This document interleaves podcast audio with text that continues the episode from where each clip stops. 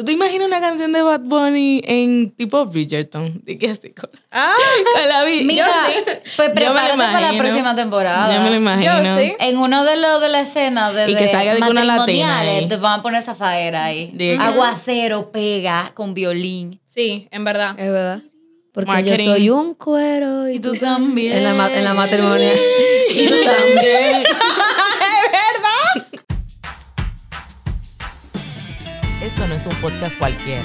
Aquí compartimos con expertos del área de negocio y emprendimiento sobre estrategias para hacer crecer tu proyecto. Somos Carla y María y este es un espacio para líderes, para emprendedores, la gente que saca de abajo. Esto es Bajoseadores Podcast. Exacto. Salud. Cheers. Ok, ok, ahora sí, así. Coño. Cuidado. Ahora sí. Señores, bienvenidos a un nuevo episodio de Pajoseadores Podcast.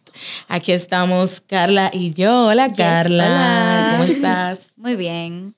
Tranquila, ¿y tú? Ay, súper emocionada, súper contenta porque estamos aquí en el estudio, tú sabes, en, en nuestra segunda casa, básicamente. Literal. Con dos chicas que no solamente pertenecen al clan de Muteo, sino que son dos Team. gente que no solamente son bonitas, señores, porque ustedes la van a ver. Son Las van a ver. Son gente pensante, que yo creo que eso es lo que... Sí, loca. Es que de verdad... tú te. Oye, tú te pones a ver la gente que, que hay ahora y tú dices como, coño, Sin bueno. contenido. Pero no, aquí hay gente pensante y la traímos hoy para un tema pensativa. re- reflectiva de reflexión. Y todo termina con Iva porque una de las integrantes es Ivanesa Iva. Toribio. Y en el lead Hello. del podcast Iva Lead. Hola chicas. Hello. ¿Cómo estás? Yo estoy sorprendida de que esto no había pasado antes realmente. Es Yo estaba como, Es ¿por qué? Pero siento porque era porque nos faltaba montar en la hora del podcast para Totalmente. entrar en ambiente. Ya estamos en. La ambiente. que estemos Es conectadas, ya nuestro sabemos primer- que es. Nuestra primera invitación a un podcast fuera de Ibalita, así que. Para la Oh, no, no, no. historia. Vamos allá. ¿Quiénes son Ivanesa y en el lead? Para comenzar. Y Vali, tú eres la primera. Vale, orden, y dije, dale.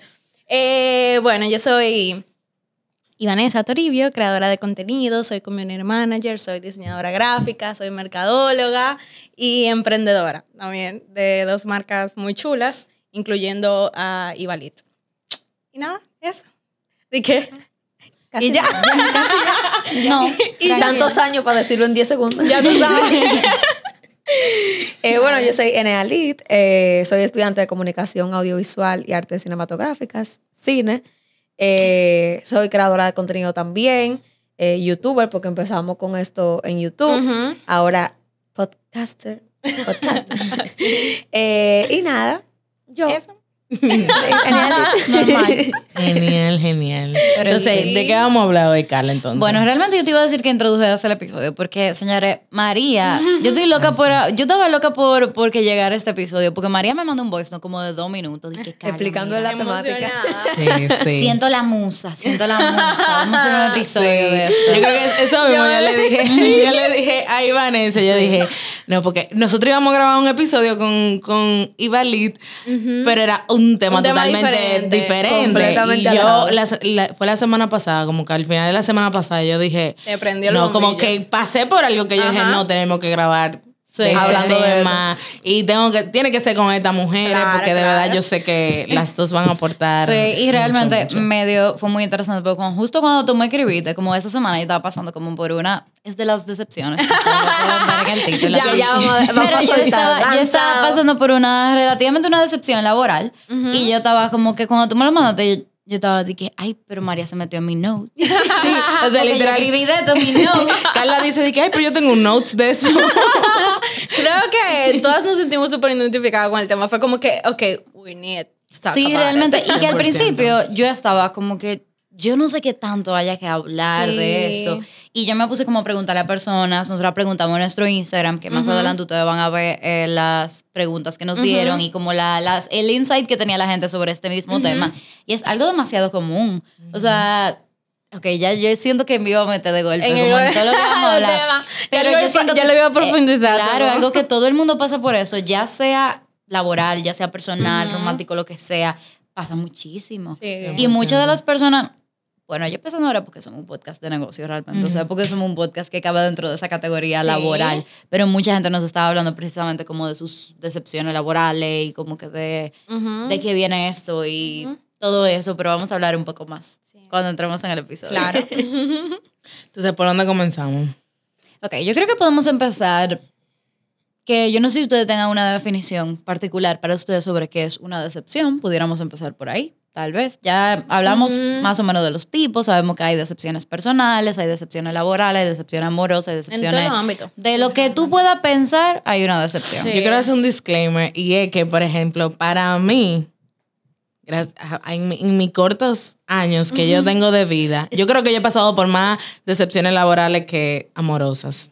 Y no sé si eso es algo bueno o algo malo. O sea, no sé si es algo bueno. decir que, Pero es que, no, no, de verdad, yo me veo las cosas en el trabajo como a otro nivel. Sí. Así Eso le que pasa si a la gente que, no se que es muy apasionada. Sí, realmente. Eso le pasa a la gente que hace la cosa con pasión. Sí, Sí. así que si O yo sea, no, que es no algo bueno. Yo creo que yo tenía más o menos la misma cantidad, ya van compitiendo.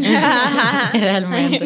De que déjame ver quién va a acabar conmigo primero. Conmigo Están en el primero. ring, están en el ring las tres. Pero sí, entonces para ustedes, ¿qué viene siendo una decepción? Yo siento que entiendo como decepción, lo he visto así porque yo me identifico tanto con la decepción, o sea, como que yo siento como, ay, otra más en mi vida. Pero yo lo veo como esa emoción dolorosa ante, ante cuando no te cumple algo por lo que tú tenías una expectativa. Ok. Sobre ya sea un trabajo, la universidad, la vida en sí, como que esto era.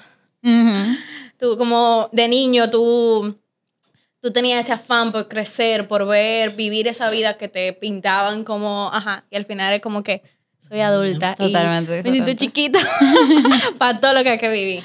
O sea, creo que eso lo resume bien. Sí, totalmente. Yo siento que es como el incumplimiento de, de algo que tú idealizas. Es como muchas veces, o sea, yo, yo escuché una frase una vez que decía como que eh, hay veces que la gente no te hace algo para que tú te decepciones, sino que tú tenías una idealización de esa persona Sí. y tú mismo eres el que te crea como esa decepción, porque Claro. tú estás idealizando eso.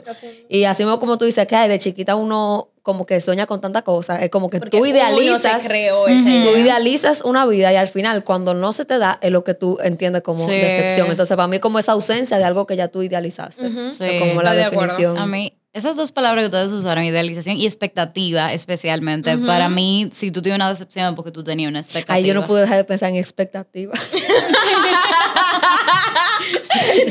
Les digo que yo tengo.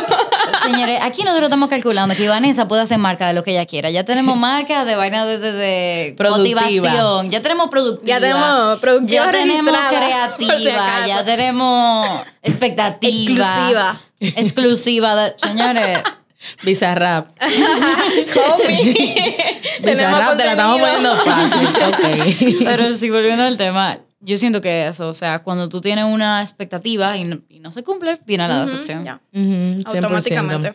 No, pero yo creo que ustedes como que resumieron bien, bien el tema. Eh, entonces, nada, vamos a comenzar A profundizar. de una vez. Así que ya sabemos lo que es. Sí, spill the tea. Cuéntenme Cuéntame. detalles. ¿Cuál ha sido su mayor decepción? Oh, wow. Yo te iba a decir que para empezar, si tú querías, tú podías hablar de la expectativa, de la, la decepción que tú tuviste. Pero sí, ¿cuál ha sido tu mayor decepción? Du- dura, directa. Cuéntanos, Ene. Es como un tema tan, tan complicado conmigo porque yo siento como que todavía no he tenido una decepción que yo diga como esa ha sido mi peor decepción. Mm, O sea, ni amorosa, ni, ni, ni laboral todavía. Como que no hay algo que yo diga como que me fallé. Yo siento que si, si he tenido una decepción y ha sido la más fuerte, ha sido como personal, como acciones que quizás yo he hecho que después me siento como decepcionada yo misma de, de como, como concha de esto. Y siento que era peor. O sea, cuando estábamos hablando ahorita de los tipos, como de la amorosa, lo peor es como tú decepcionarte a ti misma de algo como que tú esperabas lograr o hacer y no lo hiciste. Sí. Entonces yo siento que va más como que mi, mi mayor decepción tiene que haber sido algo que, que yo esperaba hacer. Por ejemplo, el tema de la edad, que hay veces que uno dice a los 20 ya yo quiero como tener esto, esto, esto y esto. Y hay veces que los planes no se te dan como tú lo quieres. Entonces, siento que mi mayor decepción va ahí, como en no haber logrado quizás en el momento en el que yo idealizaba lograr cositas que ya yo me había propuesto antes. Y a veces también como sentí que, aunque uno haga muchas cosas, uno como que siempre tiene esa... esa esa doble personalidad que te dice Sí. que tú no estás haciendo lo suficiente. Esa Entonces, como que cuando tú no logras algo, por Que ejemplo, si yo dije a los 20 quiero un carro y tú no lo tienes, esa doble personalidad te dice algo tú no hiciste. Sí, o y no, y que tú, fallaste, te, echa- tú aunque te echas la trabajas. culpa. Exacto. Tú te vives culpando y te ibas poniendo como que Exacto. esos pensamientos tan como feos y todo eso.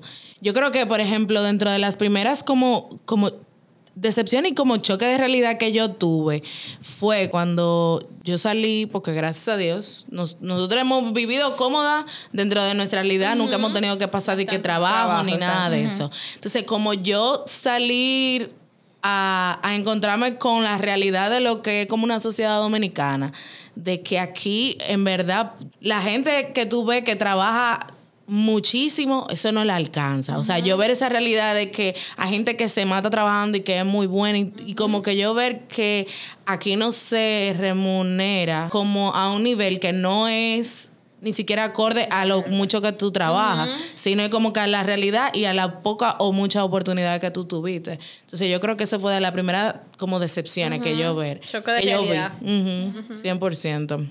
Sí, totalmente, en realidad, esa, esa es fuerte. Como Sí. Yo me di con una pared, especialmente en... Bueno, tú tienes ese grupo, nosotros tenemos un grupo como con todos los estudiantes de, de la carrera de nosotras, y a cada rato mandan estas cosas de trabajo que yo me quedo como que no puede ser. O sea, el otro día mandaron uno, estaban buscando un estudiante de mercadeo para que sea una secretaria y le iban a pagar como 15 mil pesos.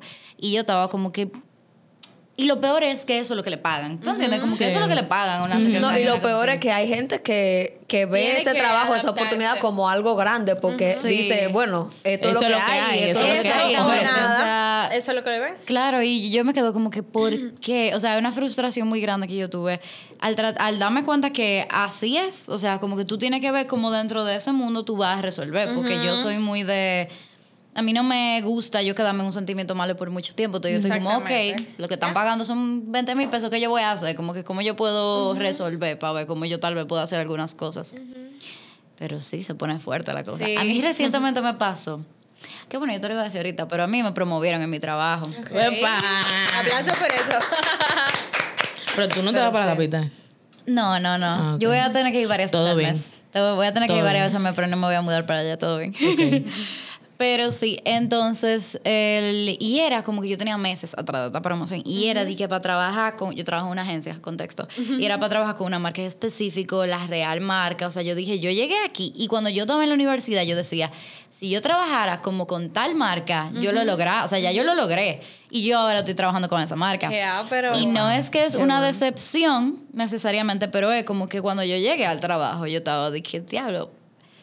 Esto era. Esto era, yo estaba de que, o sea, está chulo, genial, qué bueno, como que yo me siento súper orgullosa, pero al mismo tiempo yo estoy como que estas ideas, o sea, yo lo que pensé fue como tal vez si yo no me hubiera hecho la cabeza así de grande, o sea, si yo no hubiera tenido tantas expectativas, yo no hubiera caído con la, o sea, fue que yo fui de que en caída libre, fue de que y me traje.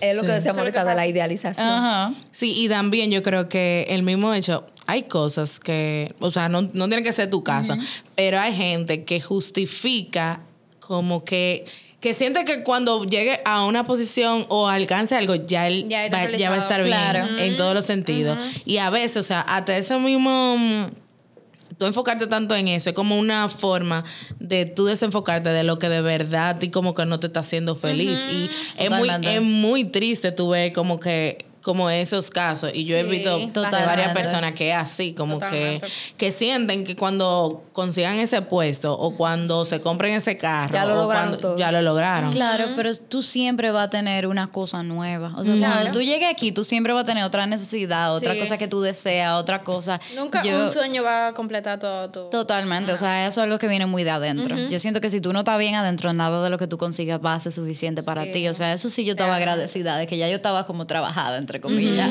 sí. cuando yo llegué ahí, porque yo estaba de que, bueno, vamos a enfocarnos en lo bueno. Sigue Claro. siendo chulo. Yo estaba como, sigue siendo chulo, Sí. sigue estando bien, como que. Esa es la parte importante que hay que aprender a dominar. Claro, Como que claro. independientemente de que algo te decepcione o que no cumpla la expectativa que tú tenías sobre eso, eh, verle lado bueno de las cosas y decir, bueno, bueno, no fue tan tan, pero al menos fue o sucedió, se Sí, me dio. se me dio. algo que taché de mi lista. Totalmente. 100%.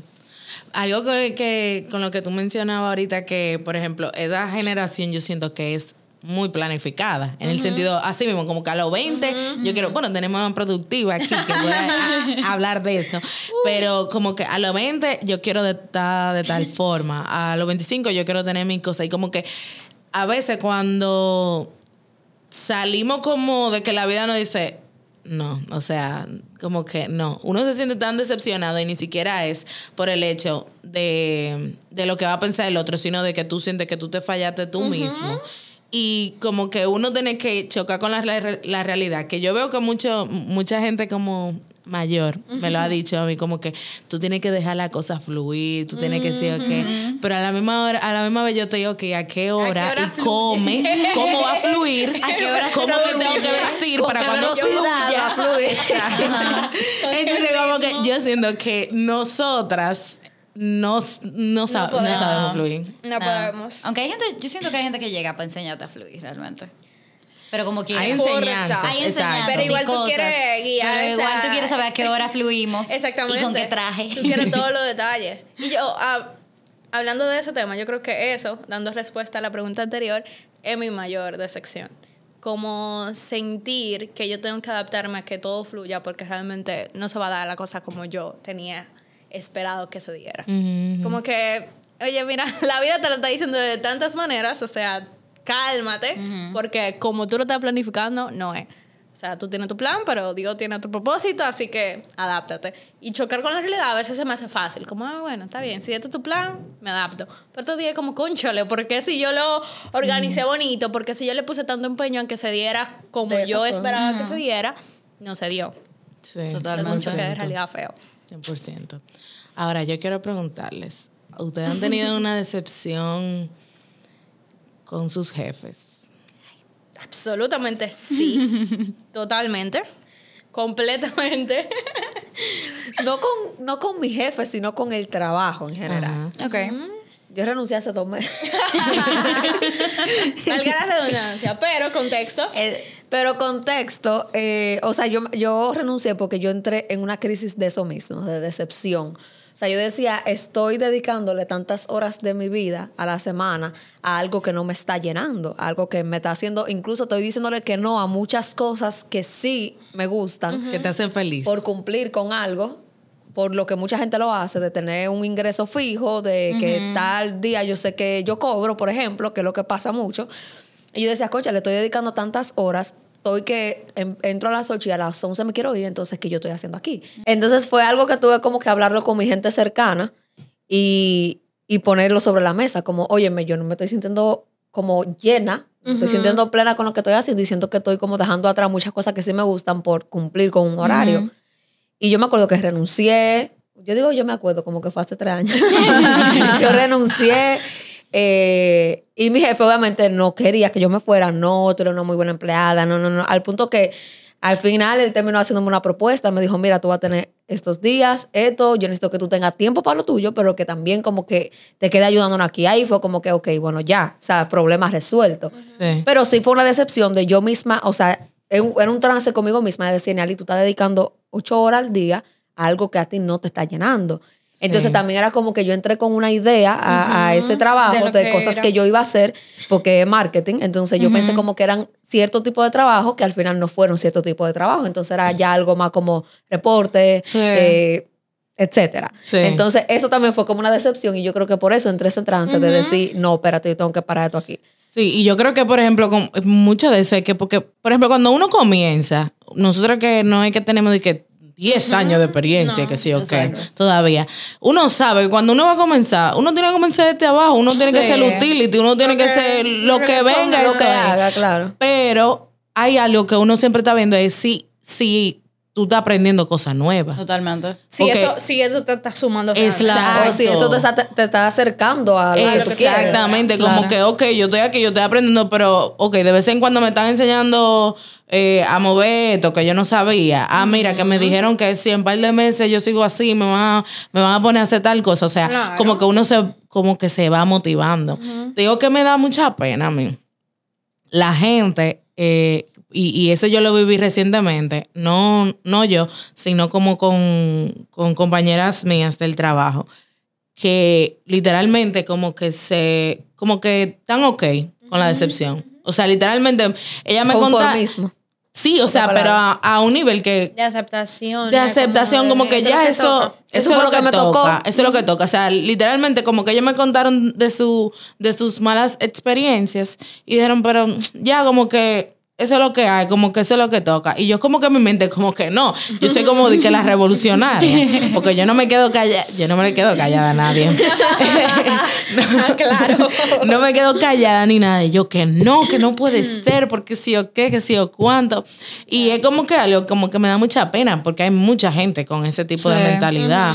Yo siento que eso tiene mucho que ver con la percepción que tú tienes de ti mismo.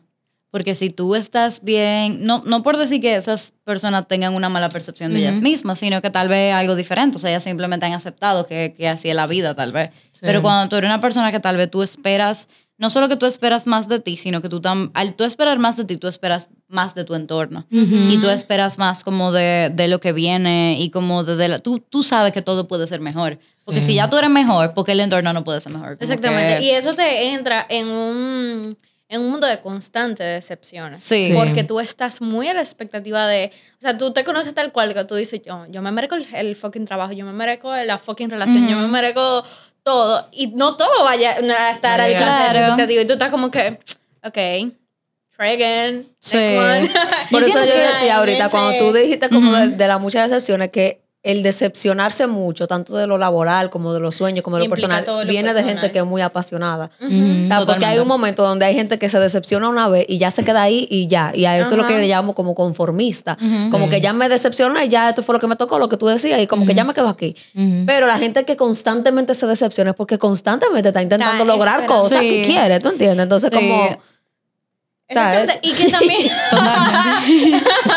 y que también, como que, bueno, en lo personal, yo me considero así, como de ese tipo de persona que es apasionada y que yo estoy a la expectativa, no a la expectativa, sino al tanto de la próxima decepción, porque Ok. yo no dejo de esperar cosas buenas. A nivel laboral, a nivel personal. No siempre llegan. Porque tú dices como, conchale, alguna, en con una la voy a pegar. En algún lado hay que- hay que Obviamente ver. uno tiene que estar abierto a eso, que es parte del proceso. Yo no voy a bajar mis expectativas, así que o me decepciono o encuentro lo que estoy buscando. Claro. Full, y, y en verdad, como que es bonito rodearse, que gracias a Dios yo me rodeo de gente como ustedes, que son así, como, porque cuando tú te, como que te pegas como a personas así, como tipo... Que aceptan la realidad. que ya. aceptan la realidad de ella. Por ejemplo, con esa misma persona, e- ellos siempre, siempre están como que, María, pero tú sí eres como optimista. tú sí eres que sí, ok, como que yo, como que yo me enfoco, ok, como que este es el problema, pues vamos a resolverlo. ¿Cómo se puede resolver? Así como que de una vez ya tan, pero ¿por, qué tú eres como que... Porque tú Porque quieres resolver. como que lo ven tan raro, como lo ven tan raro. Déjanos sufrir tranquila, María. ¿Qué, María? Y no, pero yo digo como que contra, pero es que eso es normal porque en el entorno, o sea, los amigos que uno elige, eh, con la gente que uno normalmente se codea y todo eso, como que tienen esa energía y es por... Y, tu vibra atrae tu tribu. claro. Full, full, full, full. Y yo siento que eso es muy, como que muy importante. Para terminar lo que tú dijiste, yo sí quería decir como que hay, para mí hay una línea muy fina. Porque tú puedes, como que, yo siento que hay dos tipos de personas en cuanto a la, la gente que no es conformista. Porque está la gente que como que no se conforma y que como que siempre está esperando lo mejor y está bien, como que tú estás claro de que van a venir decepciones. Pero yo siento que hay otro tipo de personas que pasan como de la, del no conformismo como a la queja. Y para mí hay una diferencia ahí. Porque para mí ahí tú no, no, tú no estás siendo señorita positiva. No. Es, como, es un poco diferente porque es muy difícil también tú estás rodeado en un mismo ambiente como de que tú estás tratando de ver la cosa mejor y otra gente por tratar de ver la cosa mejor lo que está quejándose el día entero. Sí. Como que, Sí. Como que no quiere ser que- parte de la solución, exacto. tú sabes, pero, pero no le gusta el problema. Pero le- no, quiere le- ser, no quiere ser parte de la solución. Y se la va, es el compañero tuyo que se la pasa quejándose, pero nunca le va a decir al jefe de que, ¿qué tú crees si Ay, arreglamos hay esto? Ay, mucha gente Dios así. mío. Yo, si tú te la pasas quejando, te busco una solución. Ese es mi... Sí. Le apuesto yo que cada uno tiene una persona en la mente. 100%. Oye, yo tengo ahí un nombre, el segundo nombre Estimado. y apellido. Dos No, puntos. Y a nivel de, de, no sé, de mi experiencia laboral, en cada ambiente laboral hay una persona así. Sí. O sea, es como por Tú default, siempre la vas a de- encontrar. del Tú elenco, siempre la vas a encontrar. La persona que se. Exclusiva de Ponte ahí. ¿Quién es? No. Ya que todos Queda vino. Queda vino. No, no, espérate, aquí no vamos a echar a nadie en el medio ni nada. Porque es de lo mío. Ok. Ay, qué shock. Em, sigan.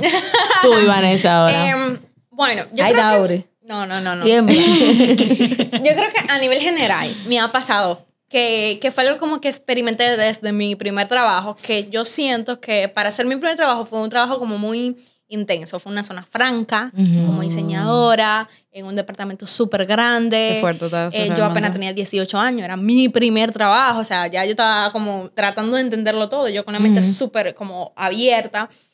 Entonces teníamos una jefa y los supervisores, entonces era como nuestros superiores. Y yo tenía como súper expectativa porque decía, un apartamento creativo, en un departamento con más, como 50 gente. Y una empresa Sentía- establecida y una ya, empresa sí. súper, súper grande, o sea, con todas las de invertir en Claro. conocimiento, ¿verdad? En Y teoría. había decisiones que tomaba esa gente que me chocaba, o sea, feamente, a nivel de equipo. Yo decía, hay muchas formas de hacer esto mejor. Ujú. Y yo tenía esa lucha interna que duré dos años y yo creo que la mitad del segundo año fue batallando con eso en mi mente. Yo decía, ¿cómo es posible que no sepan tomar las decisiones correctas? Por ejemplo, ya yo estaba encargada de un departamento, por así decirlo, o de un producto de un departamento. Yo era como la que más sabía porque tenía más tiempo manejándolo, me tocó entrenar a los, a los que manejaban ese mismo producto. Y hay gente que, o sea, mi supervisor me exigió un proceso para hacerlo de una forma que no daba resultado de ninguna manera. Y él quería que se hiciera así porque él quería simplemente. Te digo que, que, Y que eso rol- me chocaba así como tan feamente, como que cuál es la necesidad. Y yo lo senté y le dije, hágalo el proceso para que usted vea que no funciona. O sea, yo me di ese gusto. Y cuando él vio que no lo yo, fue como que, ok, vamos a ver cómo qué hacemos. Pero me di el gusto de que él vio que no Claro. funcionara. Y eso me chocaba feamente, como ¿cuál es la necesidad de no escuchar a las personas que realmente pueden aportar de trabajo? Totalmente. Y también querían exigirte como hora extra, tiempo extra, o que tú apoyes en un, en un producto sin remunerar ese sacrificio. Era como te vamos a dar una pizza para que tú cenes y yo dije, y ya con eso yo voy a ser feliz. O sea, mi Yo no trabajo, con eso es lo que vale. Entonces, tú te sentías como cero motivada a dar más, porque tú decías, no me van a, a, a premiar por esto. Nada extra que yo aprenda ahí. Si yo me sabía, por ejemplo, dos productos de 50 que yo sabía, no me iban a premiar por eso, no me iban a considerar, porque yo lo intenté. Yo dije, independientemente de que tú sepas tres o dos, o que tú sepas básicamente lo que tienes que hacer, tú vas a hacer la misma y Vanessa en la misma posición. Y dije, ya.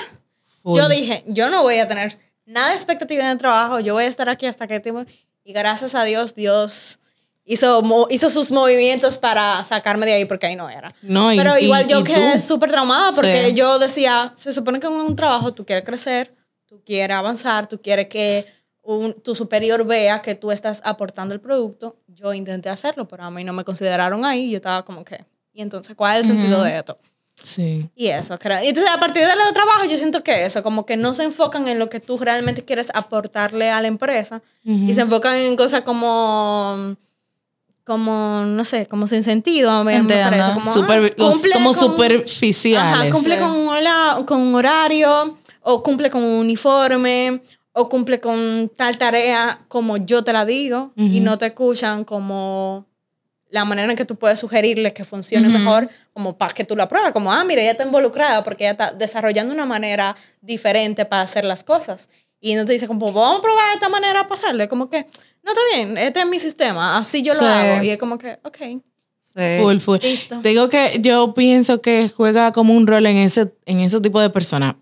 Que yo digo que hay dos, bueno, no solamente yo, mucha gente lo dice, que hay diferentes de personas que son, en este caso, como que tienen posiciones jerárquicas altas, que está lo que es un jefe y está lo que es un líder. Ay, yo lo Ah, entendí sí. súper bien. Tú ves, Ahí es que se ve como bien. que quién es un jefe y quién es un líder. Normalmente cuando un jefe se lleva es como del egocentrismo, de que yo te estoy mandando algo, a mí no me importa o sea lo que tengan que decir. O sea, y mis acciones, no es tanto que te lo digan, sino que sus acciones hablan Claro, por ellos mismos. Totalmente. Y, o sea, un, un líder es como que te escucha, No, o sea, se te, siente la diferencia. te, te lleva, ok, si tú no lo entiendes, vamos a, o sea, vamos a buscarle la vuelta.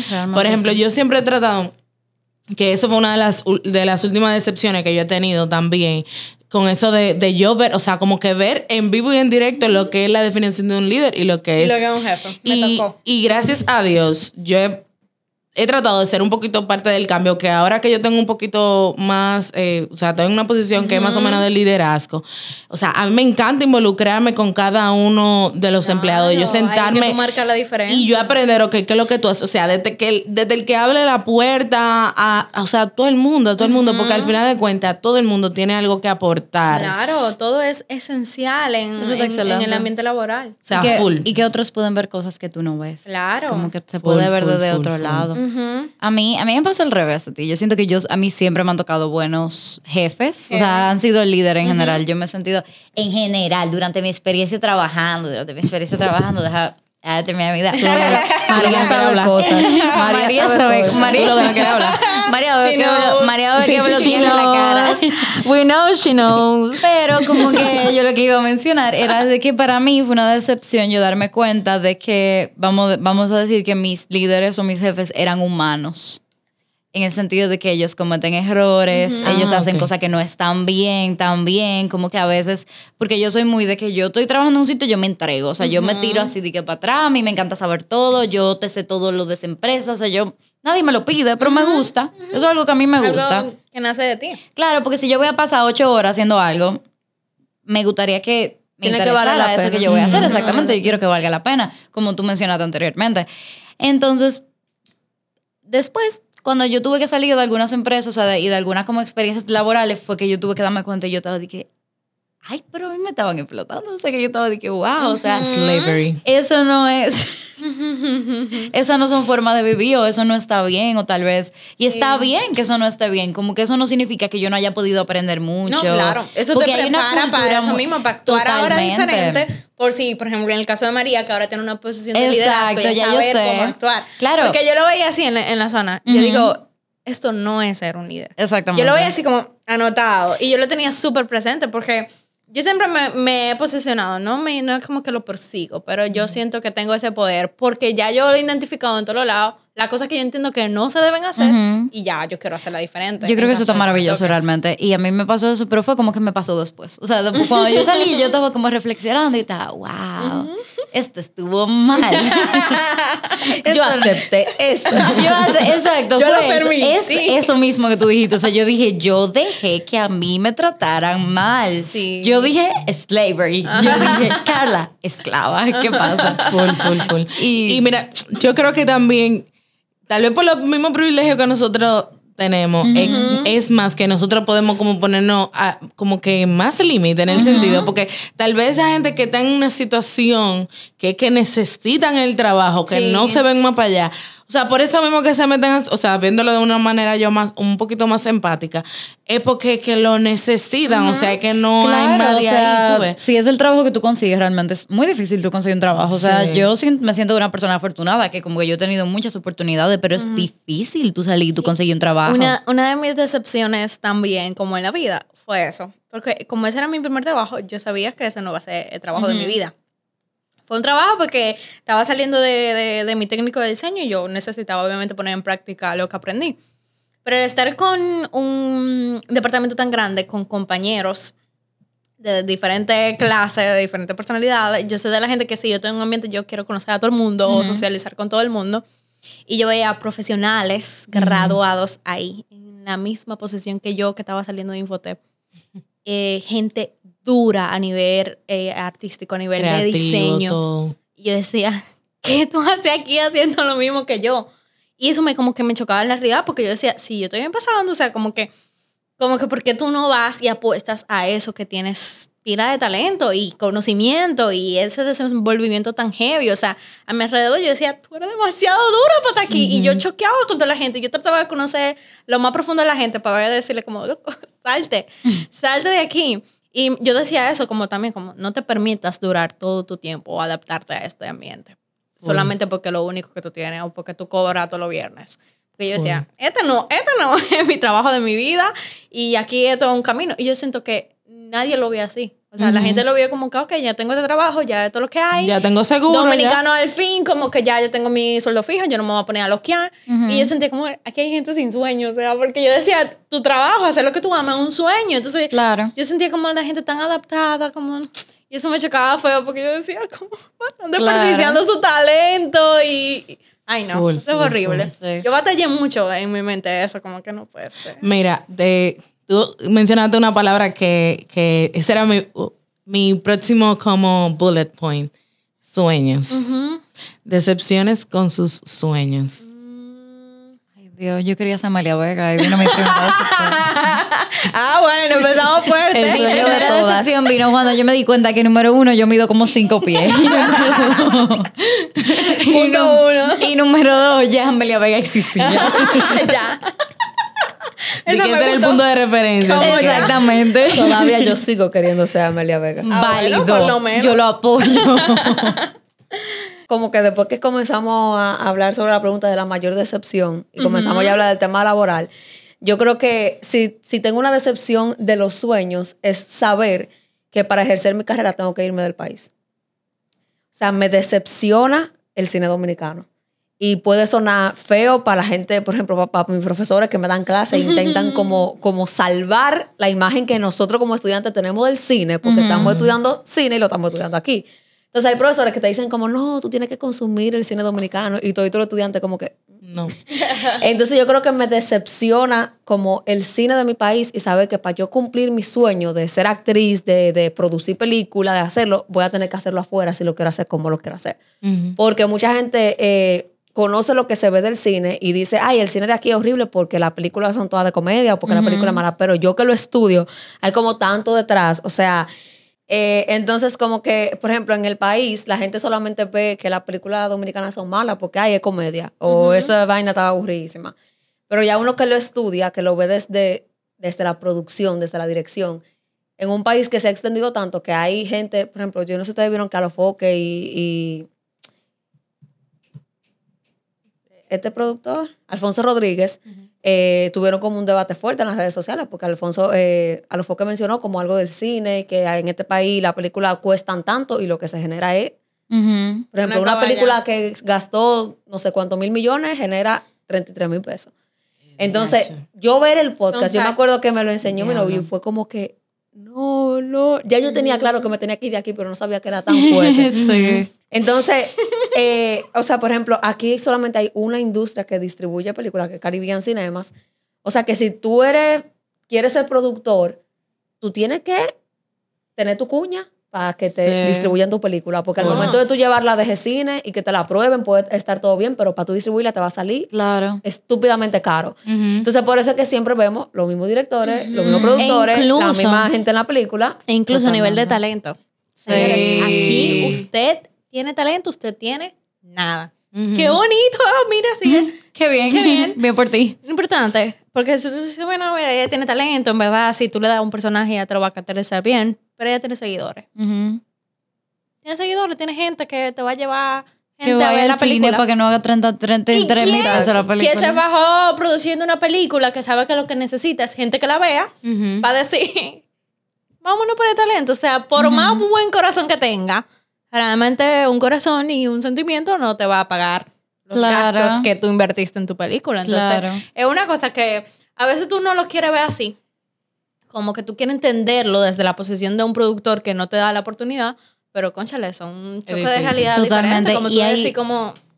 Sí, y hay mucha gente dura. O sea, en cuanto a cine, hay mucha gente que hace muchas cosas chulas, pero Y tú nunca te enteras. talentosa. Tú nunca te enteras porque siempre tú ves la misma gente y los mismos productores. Cada vez que veo una película chiquita, así que nadie ha dicho dominicana, siempre hay que la ver porque siempre hay más o menos. Es mejor que tú dices las cosas. sí. Uno siempre como que evade esa realidad. Y por ejemplo, yo que estudio cine, como que siempre intentaba como decir, bueno, tal vez hay algo. Tal vez en algún momento el cine se pone tan bien que yo voy a poder ejercerlo aquí, porque mi sueño sería hacerlo aquí. Claro. O mi sueño sería, por ejemplo, cambiar esa percepción que hay, comenzar a hacer películas de calidad, por ejemplo. Pero ya tuve que solamente hay una distribuidora y es como que, espérate, este sueño, mi amor, o, o va a ser imposible o tú vas a tener que, que partirte el lomo para que lo cumpla alguien más, ¿tú entiendes? La decepción. O que tú no vas a poder vivir de eso. Exacto. Exacto. Entonces es como que, por ejemplo, aquí tú no ves que hay casting para actrices, aquí tú ves siempre los mismos actores en la misma película. Para mí fue una decepción, por ejemplo, que puede sonar un, un popular opinion o puede sonar como que estoy discriminando eso, pero no es por la película, sino por lo que ya yo sé detrás. Para mí fue una decepción que la primera película en Netflix fuera Que León. Porque yo dije, conchale, esa película no tiene un buen guion, no tiene actores, porque Osuna y Clarisa no son actores, o sea, son gente que tiene seguidores por otras cosas Que y la pusieron en la película para mismo. darle taquillera, ¿tú entiendes? Entonces, como que, ¿por qué tuvo que ser esa la primera que llegara a Netflix, que fue noticia? Ay, nuestra, la primera película dominicana en Netflix, y era como que yo no me siento orgullosa de eso, y yo estudio cine en República Dominicana. So, yo creo que mi decepción en cuanto a sueño es saber que mi sueño no lo voy a poder cumplir aquí, y que voy a tener que irme afuera, después de que lo estudié cuatro años aquí, a poder ejercerlo, donde yo realmente siento que voy a sacarle provecho que quiero. Entonces, ese es como, en los sueños, ese es mi mayor decepción. Todo el mundo a nivel artístico de ese ámbito es el mismo futre que tiene. O sea, a nivel de música, si usted canta bonito y si usted canta música Y aquí hay gente súper, dura. súper Hay gente muy heavy, Aquí hay dura. gente dura. usted tiene que guayarla feamente, Sí. buscar todas las conexiones posibles y la va a tener más difícil con un musero que graba un TikTok. Exactamente. Ahorita fue. Es Mucho más como, difícil. es como dice en el hito. O simplemente fuera. buscar contacto que te patrocine una disquera, que te escuche una disquera, que destaques en el exterior, porque aquí no te van a dar chance. Y eso, que hay gente que hace el intento escucharte. y mira lo que pasa. Por ejemplo, llega The Voice. Ay, todo el mundo, tanto, tanto chamaquito con sueño, vamos para The Voice. Y mira lo que pasa, que a nadie de esa gente le han pagado lo que le prometieron. Entonces, como Imagínate. que... ¿Ustedes no supieron eso? No. O sea, The Voice le debe. The Voice le debe no solamente a los concursantes que le prometieron un millón de pesos en efectivo por el premio, le debe a Luz García, le debe a todos los jueces de, de- de- del programa, o sea, Eddie Herrera, todo el mundazo está demandando The Voice porque le deben miles de dólares a los presentadores y jueces. Imagínate a lo que ganaron. Entonces, como que tú misma dices, como, como una, ¿Cómo una niña, por ejemplo, que sueñe con ser cantante Claro. y un concurso como The Voice, que internacionalmente es la vaina, ¿cómo tú participas después de saber que la persona que ganó está demandando a la compañía porque literalmente no le pagaron lo que le dijeron? ¿tú Qué entiendes? fuerte Entonces, como que vaina. hasta eso nos están matando. Entonces, para mí es como que el mundo artístico en RD, para mí es mi mayor decepción como estudiante de cine. O sea, es como que Wow. mi sueño de niña, de, de que comencé a estudiar teatro a los 12 años, de ser actriz y ser una Zoe Saldaña, aquí no va a ser. ¿Tú entiendes? Aquí no va a pasar porque Sí. no, no, no hay forma. Y tú tienes que adaptarte a esa realidad porque realmente... Claro, es difícil. No, es hacer lo que muchos es hacemos, estudiarlo difícil. aquí y irte para otro país, hacer una maestría y poder ejercerlo como tú quieras. Ujú, Eso está muy difícil realmente.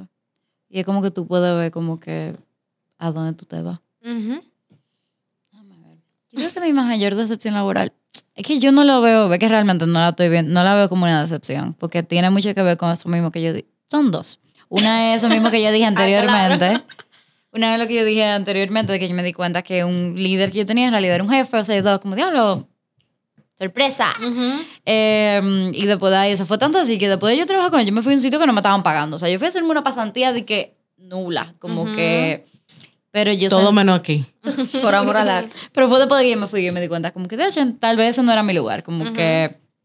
Y también, ahora mismo en la posición en la que yo estoy, era más como que yo veía a la gente que trabajaba en publicidad y que trabajaba en estas vainas como grandísimas. Yo estaba de que esa gente tiene la vida resuelta. O sea, yo estaba de que esa Ay, gente seguro tienen carro, tienen de todo, tienen que yo qué, o sea, esa gente tiene la vida Regálalo, hecha, porque cómo tú haces una vaina tan grande, o sea, cómo tú haces la real vaina. La y real tú- campaña que la gana hasta premio de real vaina que gana hasta premio de todo y tú no tienes la vida resuelta. No.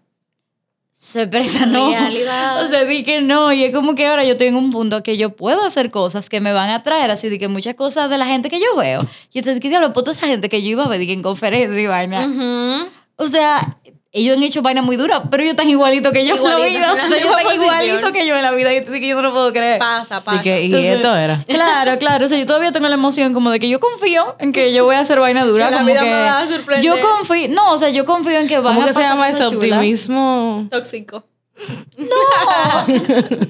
No le digas tóxico, porque yo sigo confiando en que yo voy a, como que algo chulo yo sí sé que va a pasar de Claro. tu experiencia, como que va a ser algo bacanísimo y yo, yo voy a contarle a mis hijos, yo hacía tal vaina.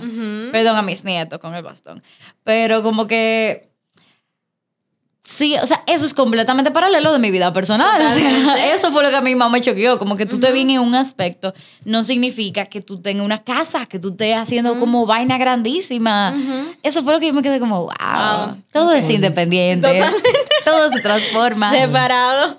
Yo creo que algo que también me... no- yo creo que al principio me decepcionó y después yo hice con las pases con eso. Es que... Y más por las redes sociales, porque en este mundo asteric, Ay, Dios mío. romantizar mi vida. No lo puedo decir, eso. yo pensé. Tengo dos mujeres aquí enfrente que súper asteric. Eh, fue básicamente, yo dame cuenta que el balance, mire, eso no se, eso no se llega nunca. Muy difícil. No, la vida es un cubo de Rubik. Leí Y, recién. o sea, Tú real. arregla un lado y el Pero otro. la, no, la vida soy yo haciendo un cubo de Rubik. Que no sé. Tú arregla un lado, literal. Tú arregla un lado y el otro totalmente se jode. No, o sea, de verdad, como que yo pensaba que no, porque todo con organización, que si yo me pongo que de 6 a 7 yo voy para tal sitio y hago tal cosa.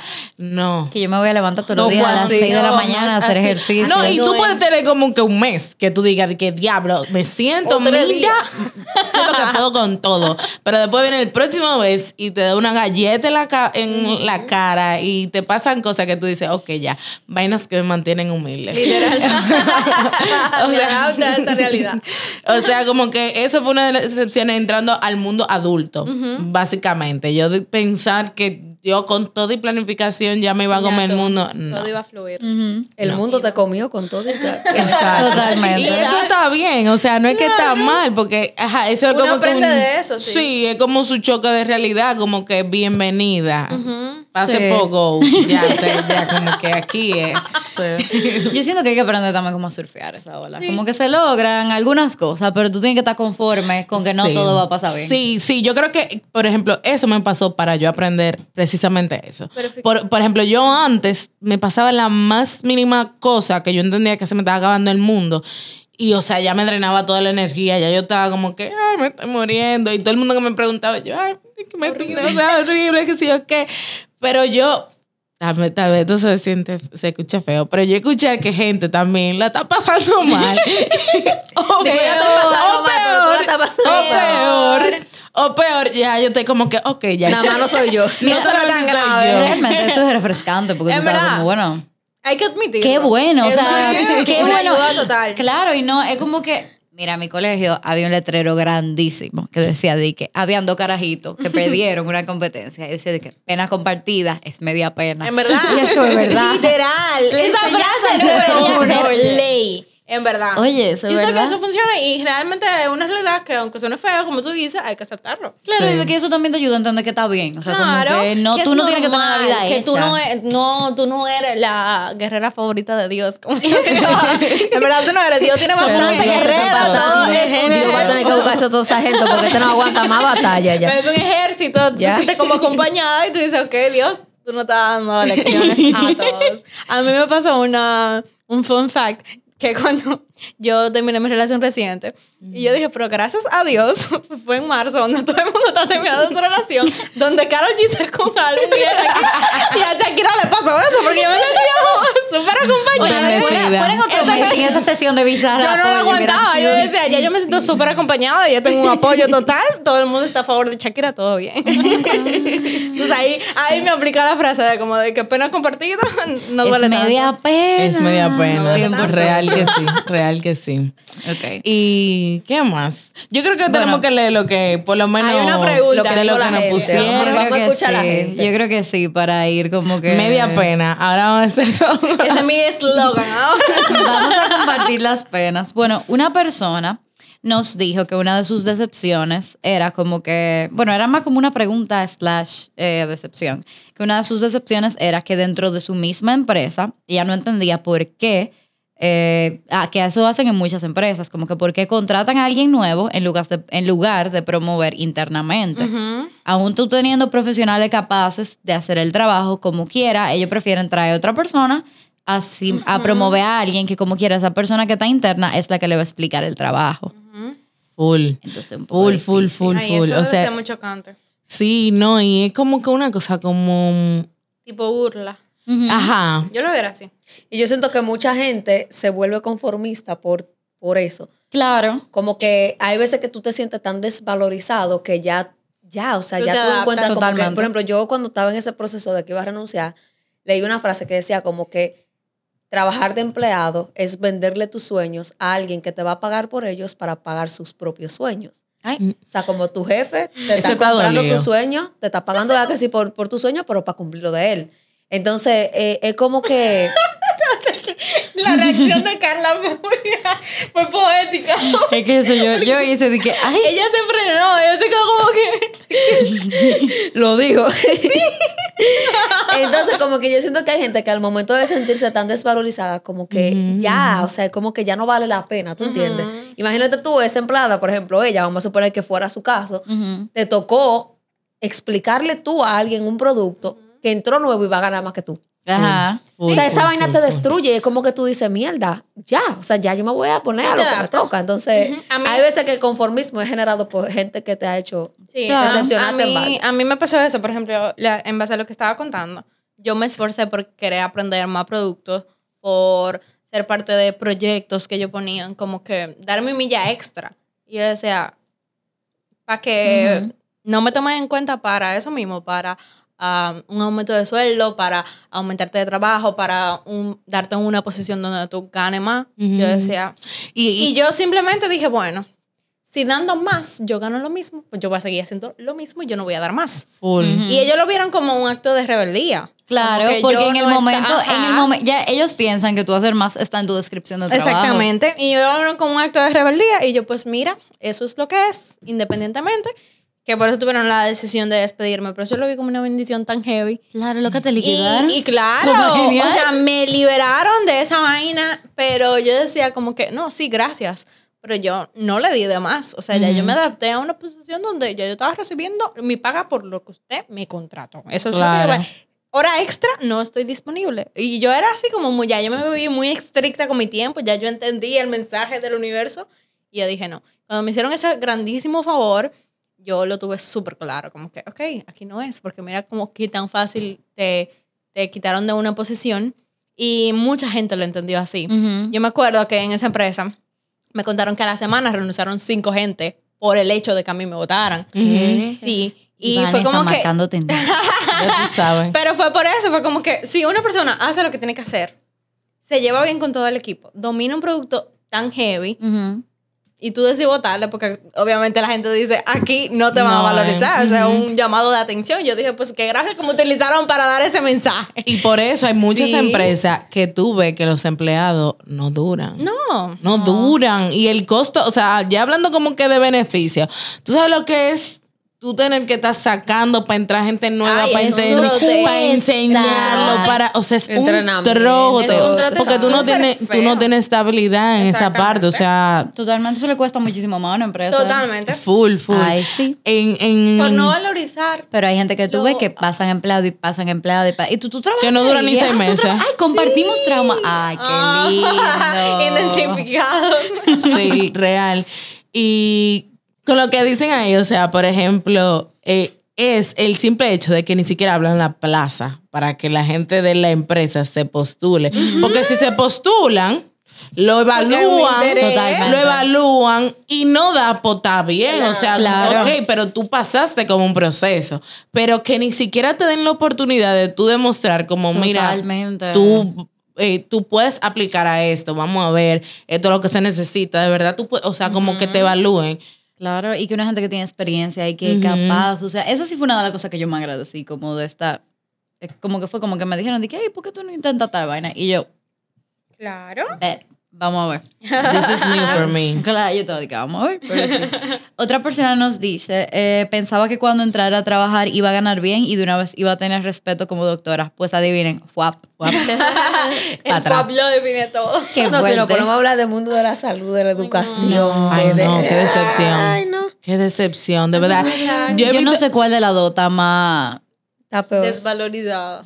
Sí, los doctores, lo siento. Lo llevamos aquí. Lo siento, de verdad, porque como que tú pasas seis años para tú di que ser médico general. Y, Ay, o sea, no, yo sé cómo tratan a los médicos generales y son nada. No, loca, oye, yo tengo amigas... Bueno, son nosotros nada. las dos tenemos amigas que están haciendo internado ahora y yo te dije, loca, Ay, sí. te llevo aquí. Ay, sí, a mí me han dado cuenta que yo digo, ay, no. Es que no. Qué Pero eso sí, cada vez que yo los escucho, perdón, pero yo digo, Me siento mejor. el señor sabía. El señor Ese sabía. no era mi camino. Claro, porque Carla María iba a estudiar medicina mejor por unos buenos seis meses Ay, no. médico. Otra de las preguntas, yo lo pregunté en un grupo también lo de las decepciones y algunas personas estaban teniendo un pequeño debate. Porque una persona dijo que él consideraba que nosotros mismos somos los que creamos nuestras decepciones porque somos los que creamos las expectativas y eso es lo que nos jode. O sea, lo estamos diciendo como de una manera, yo lo sentí un poquito del lado negativo, o sea, de que si tú te decepcionas... Es porque es tú por- eres responsable. culpa. Ajá, sí, que realmente es un punto válido. Y otra persona dijo como sí, pero en realidad nosotros creamos las expectativas, pero son cosas que no sabemos que van a pasar, pero queremos que pasen. O son cosas que tal vez como que, que el mismo mecanismo, o sea, la misma motivación que tú tienes porque pasen esas cosas, es lo que, Que te lleva a la, que está bien, es lo que te lleva a la decepción. Pero si tú no tienes eso, siempre tú vas a tener decepciones porque tú nunca vas a lograr lo que tú quieres. Entonces, como... Eso nos lleva a la pregunta, ¿es bueno o es malo decepcionarse?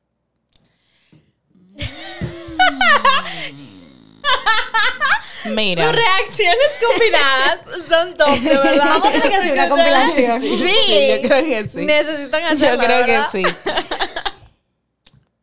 ¿Qué te digo? O sea, es que en el momento uno no, uno no lo ve.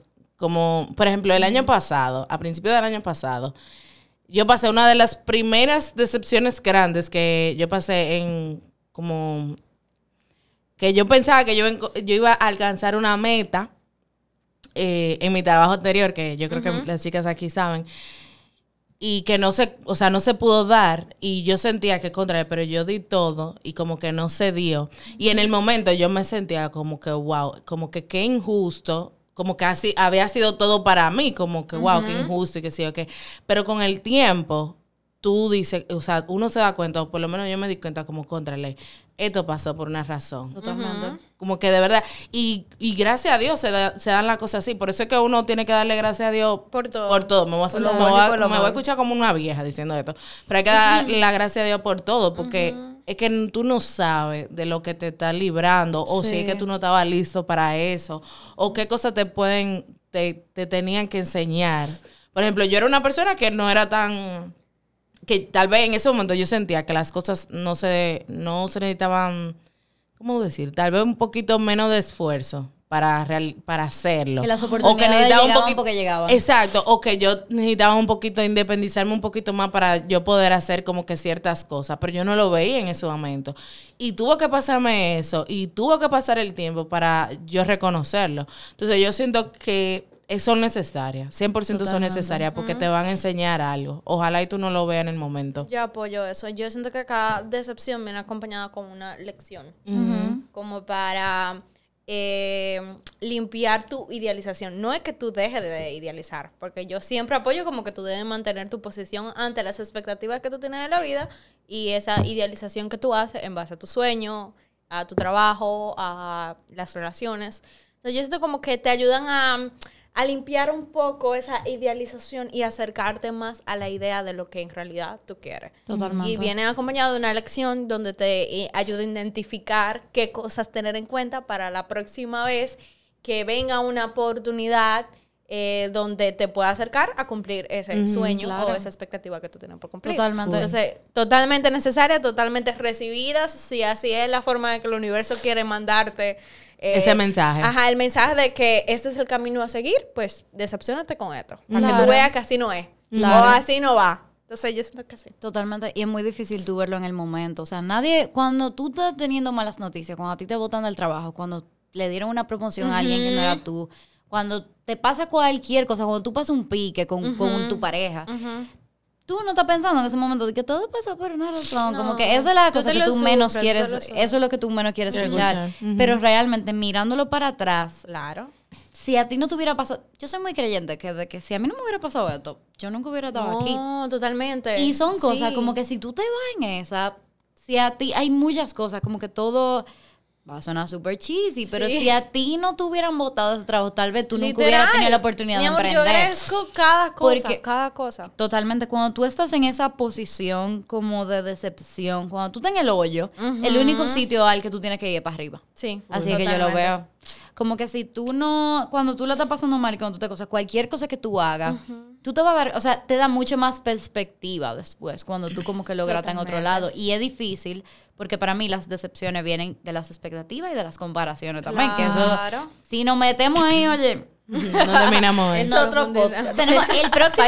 El, eso yo te iba a decir. El próximo es Ay, de comparaciones. ay, ay. Aquí está el teaser. Pero si tú ves como que ahí todos tenemos una percepción de lo que le, no solo de lo que está pasando con nosotros y de lo que debería pasar, sino de lo que está pasando alrededor. Y tú sientes que si todo el mundo está bien o que todo el mundo le están dando una promoción, que todo el mundo tiene trabajo, ya tú tienes que tener trabajo y tú tienes que tener tu vida resuelta, pero no. Sí. Todo Yo siento que respondiendo a la misma pregunta que yo hice y uniendo como la, la cosa que dijeron las tres, hay que aceptar lo bueno con lo malo. Yo siempre he dicho eso. Como que si tú aceptas un trabajo, tú tienes que saber que hay cosas buenas y hay cosas malas. Si tú aceptas una relación, tú tienes que saber que hay cosas buenas y hay cosas malas. Yo no sé dónde DH fue que yo escuché esa frase, pero yo siempre he sabido eso. Hay que aceptar lo bueno con lo malo. Eso y todo lo genial. bueno trae cosas malas. Se debería ser ley. Por ejemplo, yo me, incluso lo tengo tatuado. Yo me tatué la frase, this is the life I choose. O sea, esta es la vida que elegí. Entonces yo siempre he dicho que me lo tatúe porque yo quiero que si en 10 años yo me siento y digo, esto es lo que yo quería. O sea, mi miedo más grande es que en 10 años yo diga, cóchale, yo estoy donde yo quería estar. Entonces yo digo que con el momento que yo me haga esa pregunta, yo voy a ver el tatuaje y voy a decir, esta es la vida que Esta tú elegiste. Claro. Sí, yo ¿Por siento que qué? nosotras no tenemos Decisiones que que tú juntar más. tomas. ¿Por ¿Por qué? Porque es lo que te digo de aceptar lo bueno con lo malo. Si yo estoy trabajando ocho horas diarias es porque yo lo estoy decidiendo. Ay, que hay muchas alternativas que te están obligando a hacerlo, pero tú decides si tú te vas de ese trabajo. En ese mismo, ahora mismo yo tengo la poder de decidir. Este podcast no me está gustando, yo me voy por esa puerta y ya. Sí, porque yo no lo hago, porque yo decido no hacerlo. Tú lo permites. Ay, porque no lo hice, porque me iba a ver más, porque se iba a ver de tal forma, porque iba a perder tal cosa. Pero tú lo decidiste. Entonces, es como que eso, como que la decepción viene de tú saber que va a aceptar lo bueno con lo malo y depende de lo que tú decidas, que le elegiste tú, tu vida, tu decisión. Pues ya tú aprendes o haces lo que sea con eso. Exactamente, porque Oh no, es tanto, no es tanto lo que te pasa, sino qué es lo que tú haces a partir de esa situación. O sea, de lo que, Que tú vas a coger Está de eso. profundo, la vaina está No, no, aplauso para mí. Yo elegí aplaudir. Señores, yo creo que ya con esto No. podemos culminar el- Cerramos profundo, sí, cerramos Sí. profundo. Podemos terminar el Cerramos tan episodio. profundo que hay que hacer hoy. No, Ay, ay, literal. Ay, no, yo estoy emocionada. Ay, gracias, chicas, por acompañar. Bueno, yo voy a dejar que María de que eso es lo que iba a decir. No, no, full, full. No, sigue, sigue, sigue. Bueno, gracias, chicas, por acompañarnos. Realmente, Ay, yo siento que ha sido una noche muy productiva. Bastante. Y muy divertida. Muy Como que reflectiva. muy reflectiva. No, Muy positiva. Muy Pensativa. positiva, pensativa. Ay, loca. Wow. Bueno, eh, realmente gracias por acompañarnos. Eh, nos ha encantado tenerlas. Yo estoy segura que yo estoy hablando por nosotras Sí. dos. O sea, eso ha sido una experiencia increíble. Entonces, cuéntenos, pueden mirar a la cámara que tienen enfrente y contarnos dónde, ¿Dónde? las podemos encontrar, Oh, dónde las nice. personas pueden escuchar Me más. dijo, cuéntenos. Yo dije, ¿qué te contamos? Seguimos. No, dense su payola, digan, aquí ustedes nos pueden encontrar si quieren seguir escuchando, divariando, Sí, aprendiendo. Claro. Eh, eh, lo más importante es que nos sigan en nuestro podcast, Ivalit, y nuestro canal de YouTube, Ivalit, ahí nos van a encontrar un poco, eh, un poco más de lo que somos en conjunto y en lo personal, Iván Toribio y... Enealit, así simple, con doble T al final. Me encanta. bueno, genial. Eh, y por allá ustedes saben que la conversación no se acaba cuando se termina el episodio, entonces nosotros los esperamos en todas nuestras redes sociales, son arroba pajoseadores, pajoseadores con S. Y cuéntenos allá abajo, o sea, yo siento que hay demasiada Se tela que extender. cortar de este episodio. ¿Cuál es su Así que- opinión? Exacto. ¿Qué ustedes piensan? Si ustedes tal vez no les dio tiempo a responder el question box, si quieren dejarnos, ¿qué ustedes piensan de la decepción ahí abajo? Hay muchas respuestas que no nos doy chance de, de decir, pero yo siento que definitivamente tocamos todos los puntos en el episodio. Y déjenos saber con cuál de las decepciones se identificaron. Ay, Wow, sí. porque fueron cuatro bien hubieron, diferentes. Ay, sí, Ajá, sí, hubieron sí, muchas sí. decepciones. Ay, que- sí, realmente. Y nada, ya con esto nos despedimos y nos vemos en el próximo episodio. Bye. Bye.